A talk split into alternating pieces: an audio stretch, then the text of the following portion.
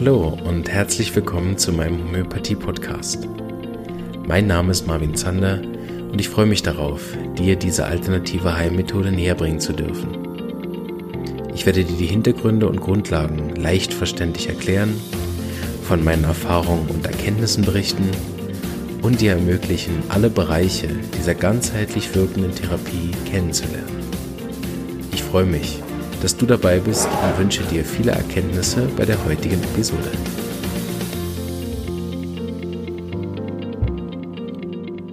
Hallo!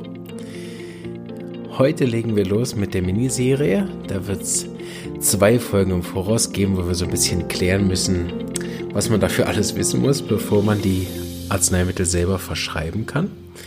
Und da fangen wir jetzt frisch, fröhlich los. Verletzungen sind in Homöopathie ein ganz speziellen Bereich.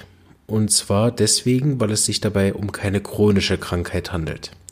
Die meisten homöopathischen Fälle sind chronische oder sogar genetisch bedingte Fälle, die zwar manchmal so akute Episoden haben können, aber in der Regel ist es so, dass die meisten Krankheiten, mit denen der Patient in der Praxis ist, ist entweder chronisch oder genetisch bedingt.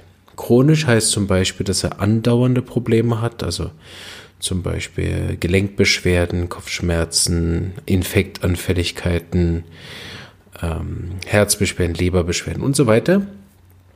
Äh, zum Beispiel auch ähm, chronische Rückenschmerzen, solche Sachen. Oder es heißt chronisch rezidivierend, also immer wiederkehrende Beschwerden, immer wieder Husten, immer wieder Nebenhöhlenbeschwerden, immer wieder Migräne.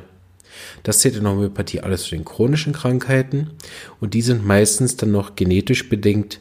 Da werde ich in anderen Folgen immer wieder darauf eingehen, wenn es um die Miasmen geht. Und Verletzungen sind weder chronisch noch genetisch bedingt, sondern die passieren ja von außen. Jetzt nicht unbedingt philosophisch gesehen, da habe ich bemerkt in der Praxis, dass so eine Verletzung gar nicht immer so zufällig ist, wie wir das meinen.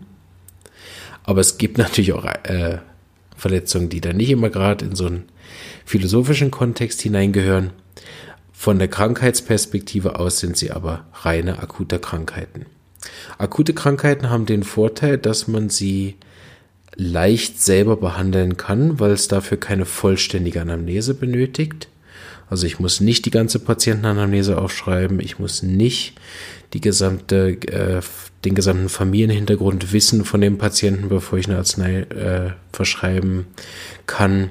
Ich brauche also ziemlich viele äh, Angaben nicht für eine akute Krankheit und ich muss auch nicht sämtliche ähm, Charaktereigenschaften vom Patienten berücksichtigen oder dann noch groß in der Psycho fragen oder gewisse Allgemeinsymptome wie Appetit oder so. Also ich brauche sehr viele Informationen, die ich normalerweise in dieser Stunde, äh, eineinhalb Stunden am Anfang sammle. Brauche ich dann nicht. Und deswegen kann ich ziemlich schnell und leicht eine Arznei verschreiben. In einer anderen Episode gehe ich da auch noch drauf ein, dass man, dass äh, ein Fall immer auf drei Beinen steht, wie so ein guter Stuhl mindestens drei Beine braucht. Das ist der Auslöser, also warum bin ich krank geworden? Wer ist krank geworden? Also wie hat mich das beeinflusst, das äh, Erlebnis? Und wo hat das mir hingeschlagen? Das sind so die drei Sachen, die man mindestens braucht. Die Fachbegriffe dafür in Homöopathie sind eben Auslöser, die Gemütsverfassung und der Tropismus. Also wo hat es mich erwischt und das ist der Vorteil, dass wir zwei von den drei Sachen beim Akuten nämlich schon wissen, wenn es sich um eine Verletzung handelt. Der Auslöser ist nämlich Verletzung. Falls man da im Repertorium nachschlagen möchte, in dem großen Nachschlagewerk der Homöopathie, wo die Arzneien dann aufgelistet sind, die beim Thema Verletzung jemals in Frage gekommen sind, kann man da nachschauen. Das heißt, die Arzneimittelauswahl ist auch übersichtlich, zumindest bei äh, gerade jetzt passierten Verletzungen gibt es nicht so viele Arzneien, was wieder die Selbstbehandlung leicht macht. Und ähm, der Tropismus ist klar, also der Wirkort ist halt der Verletzungsort. So zwei von drei Beinen des Stuhls habe ich schon. Dadurch ist die Fehlerquote sehr gering. Ich werde wahrscheinlich nicht daneben liegen und damit eine schnelle, sichere und gute Verschreibung tätigen können und sogar mich selber behandeln können. Bei allen anderen Themen, also sei es schon nur Schnupfen, habe ich ganz einen anderen, ähm, also ich muss viel mehr Symptome sammeln, um eine gute Arznei zu verschreiben. Ich muss viel mehr fragen, sodass auch da eine Objektivität nötig ist, weswegen ich mich zum Beispiel selber in Akutfällen nicht behandle, weil ich diese Objektivität mir gegenüber nicht habe. Ähm, sodass ich, sobald das keine Verletzung ist, eigentlich zu meinem Homöopathen gehe. Bei Verletzung ist es was anderes, weil da braucht es meistens diese Objektivität nicht. Kurz gesagt, bietet Verletzung ein, ein einzigartiges Thema in der Homöopathie, was ein guter Einstieg eben ist für Leute, die noch gar keine Verbindung mit Homöopathie haben. Zum Beispiel, wenn, wenn ihr Kinder habt, dann mach, mach, empfehle ich immer am Anfang so einen Homöopathie-Verletzungskurs zu machen und dann anzufangen, die Kinder selber mit Homöopathie bei Verletzungen zu behandeln, um dann die Wirkungsweise kennenzulernen, um dann Lust zu bekommen, auch alle anderen Krankheiten mit Homöopathie behandeln zu wollen, solange es denn mit Homöopathie geht. Deswegen kann man Deswegen fange ich mit dieser Miniserie an, weil ich euch da sehr gut beibringen kann, wie man Sachen selber verschreibt, ohne dass ihr ein ganzes Homöopathiestudium braucht dafür. Weil tatsächlich gibt es dann fast nur noch zwei, drei, vier, manchmal fünf Symptome, die man erfragen muss. Und meistens sind die Arzneien auch noch leicht zu unterscheiden. Da kann man auch dann vielleicht sich noch ein Buch zulegen oder das ein bisschen notieren, während ich das erkläre. Vielleicht habe ich ja irgendwann Lust, das in die Show Notes noch reinzumachen, die wichtigsten Symptome. Mal gucken. ja, so gesehen ähm, habe ich mich dafür entschieden, dass wir damit anfangen, weil man da auch wenig falsch machen kann. Also beispielsweise bei Schnupfen kann man schnell viel falsch machen, um mal kurz ein Bild zu geben, damit wie es falsch geht. Ist, wenn ich zum Beispiel ein Kind habe, was immer wieder erkältet ist, ständig hat es Schnupfen und ich suche mir jetzt ein akutes Arzneimittel raus, was den Schnupfen lokal abdeckt. Also ich habe keine Familienanamnese gemacht bei dem Kind und berücksichtigt. Ich habe keine Patientenanamnese gemacht, wo ich geschaut habe, was hat das Kind denn überhaupt schon für Erlebnisse gehabt. Ich habe nicht mal einen Auslöser groß gefunden für die Beschwerde. Ich habe auch nicht verstanden, dass das ein chronischer Fall ist, sondern denk, okay, das Kind hat jetzt einfach Schnupfen so gebe ich ihm irgendein kleines Mittel, Alium cepa oder Euphrasia oder irgendwas, was einfach auf die Reizenabsonderung beispielsweise aus der Nase passt. So habe ich gelesen, ah, Reizenabsonderung aus der Nase, das hat mein Kind. Sonst alle anderen Symptome habe ich entweder ignoriert oder gar nicht gefragt. Jetzt gebe ich das Mittel und freue mich wie ein Schneekönig, weil die Reizenabsonderung verschwunden ist. Blöd ist, dass das Kind jetzt Husten bekommen hat, aber ist ja gar kein Problem. Ich gehe einfach in meiner ähm, Buch weiter schauen. Dann suche ich ihm einen Husten raus für trockenen, erstickenden Husten. So ein bisschen Pseudogrupp macht er inzwischen.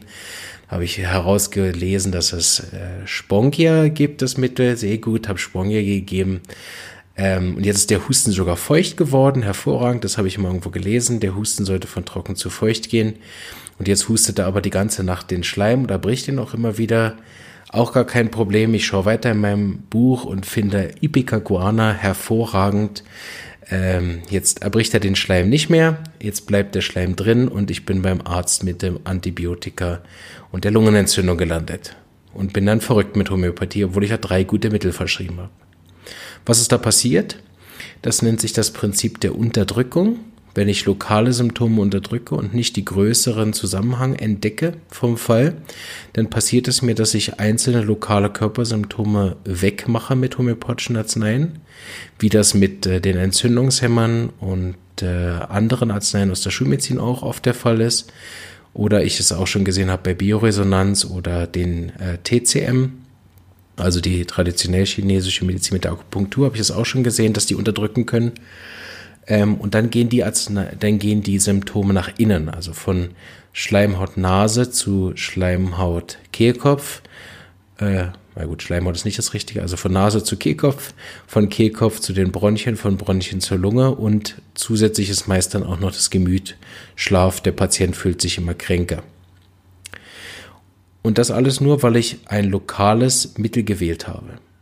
Und wenn ich da nicht den Überblick habe, dann ist es schwierig, weil ich dann schnell so Fehler machen kann und meinem Kind sogar schade, anstatt ihm zu nützen.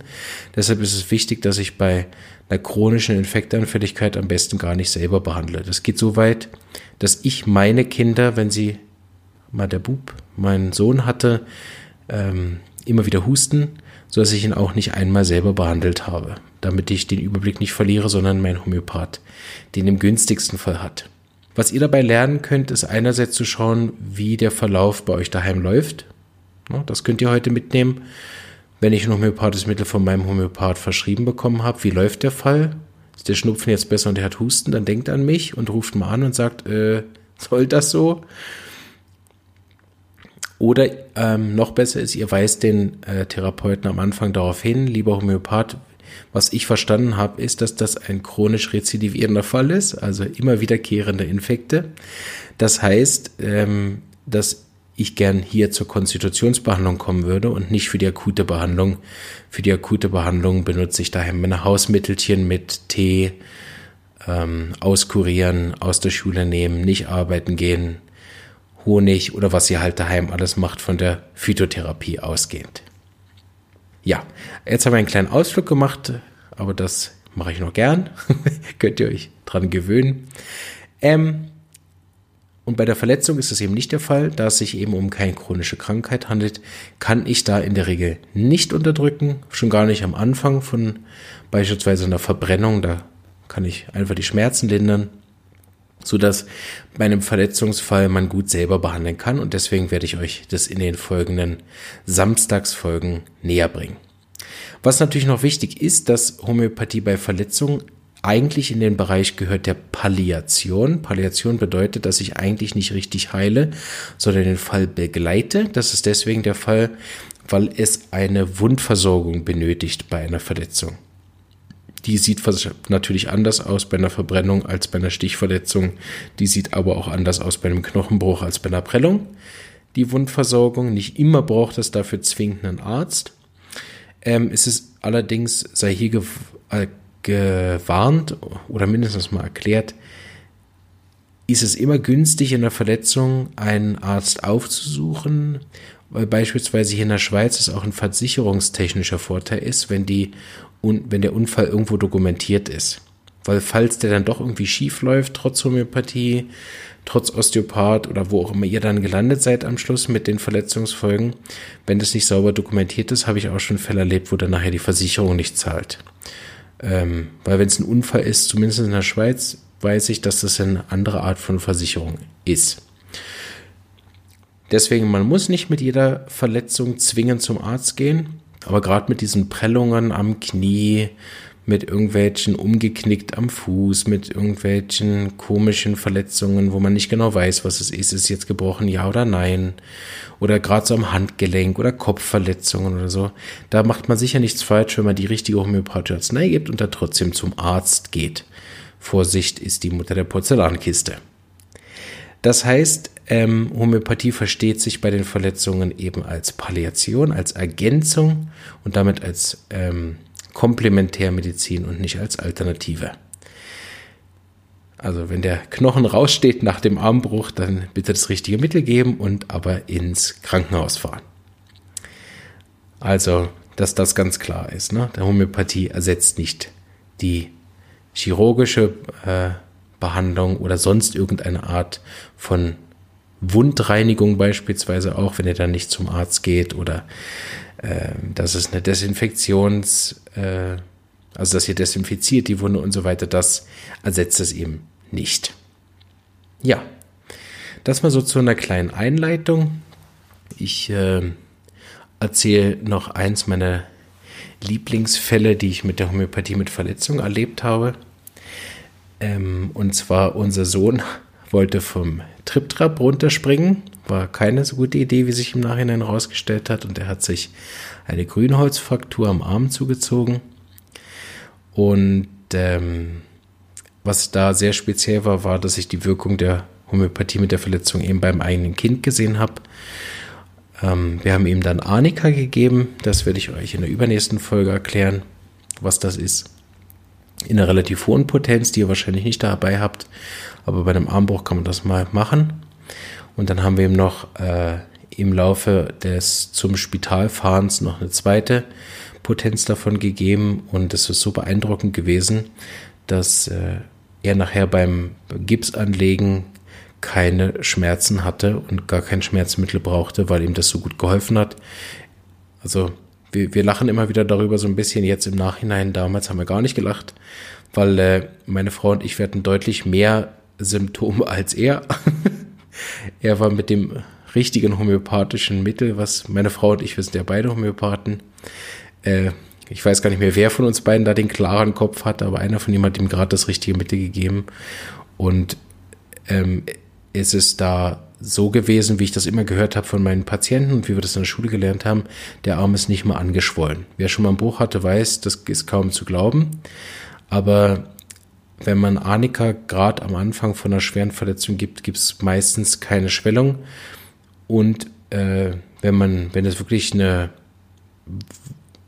Verletzung ist, habe ich auch schon oft gesehen, dass es auch nicht einblutet. Ich hatte gerade heute auch eine Patientin da, die ist beim auf dem Eis ausgerutscht und aufs Knie gefallen und hat gesagt, sie hat Arnika gerade genommen und es ist nicht mal blau geworden, obwohl es das bei ihr sonst immer macht. Da gibt es nämlich noch einen kleinen ähm, Hint, Tipp, den ich bei Arnika auch nochmal wiederholen werde. Es ist nämlich ganz wichtig, wenn ich dann daheim ähm, das Gefühl habe, es ist eine schwerere Verletzung und ich gebe dann Arnika und sage, ja super, es ist ja nicht mehr angeschwollen, so ist es dann sicher kein Bruch. Mit dem Wissen, was ich eben erzählt habe, deshalb erzähle ich die Geschichte, ist ganz wichtig, wenn ihr das Gefühl habt, das könnte gebrochen sein, dass ihr trotzdem ins Spital geht, ins Krankenhaus. Und auch den Arzt manchmal drängt dazu, dass er ein Röntgen macht, weil wir hatten das jetzt schon ein oder zweimal, dass der Arzt sich dann weigern wollte, weil er gesagt hat, wenn der gebrochen ist, wäre es geschwollen und dann ganz erstaunt war über den Trümmerbruch, der dann sogar einmal operiert werden musste. So, das bitte ernst nehmen. Die Homöopathie wird ja gerne mal belächelt. Aber allein Arnika ist äh, für sich allein von den, ich weiß nicht, über 2500 Arzneien, die Homöopathie äh, hat, allein schon so ein äh, Monument der homöopathischen Wirksamkeit bei Verletzungen, dass man das wirklich nicht auf die leichte Schulter nehmen sollte. Einerseits im Sinne von, dass man es nicht leichtfertig anwendet bei jeder Beule. Auf der anderen Seite aber auch, dass man ähm, die Ärzte, die sich mit Homöopathie nicht auskennt, äh, unterstützt darin, dass sie das denn ernst nehmen und vor allem euch ernst nehmen, dass ihr gesehen habt äh, oder gehört habt, dass der Knochen gebrochen ist. Das hört man ja leider. Schreckliches Geräusch, kann ich euch sagen. Eine andere kleine Geschichte zum Thema Verletzungen, was äh, vielleicht nicht so in euren Bereich fällt, aber dann habe ich die auch gerade noch erzählt, ist, ähm, dass ich äh, ein Praktikum gemacht habe in einem Krankenhaus und da kannte eine der Oberärzte mich und wusste, dass ich Homöopath bin und die hatten ein Problem bei einem Fall, wo sie die Blutung nicht gestillt bekommen haben während einer Operation und es lief nicht so gut und ähm, er hat von, davon gehört, dass Homöopathie bei so Fällen gut ist, weil seine Frau aktuell äh, an der Schule unterrichtet, äh, äh die, die Ausbildung gemacht hat. So kannte er mich und wusste, dass ich da bin und er hat sich inzwischen so ein bisschen reingelesen in die Homöopathie und hat mich dann ausrufen lassen im Spital und hat mich dann gefragt, ob ich irgendwas dazu beitragen könnte.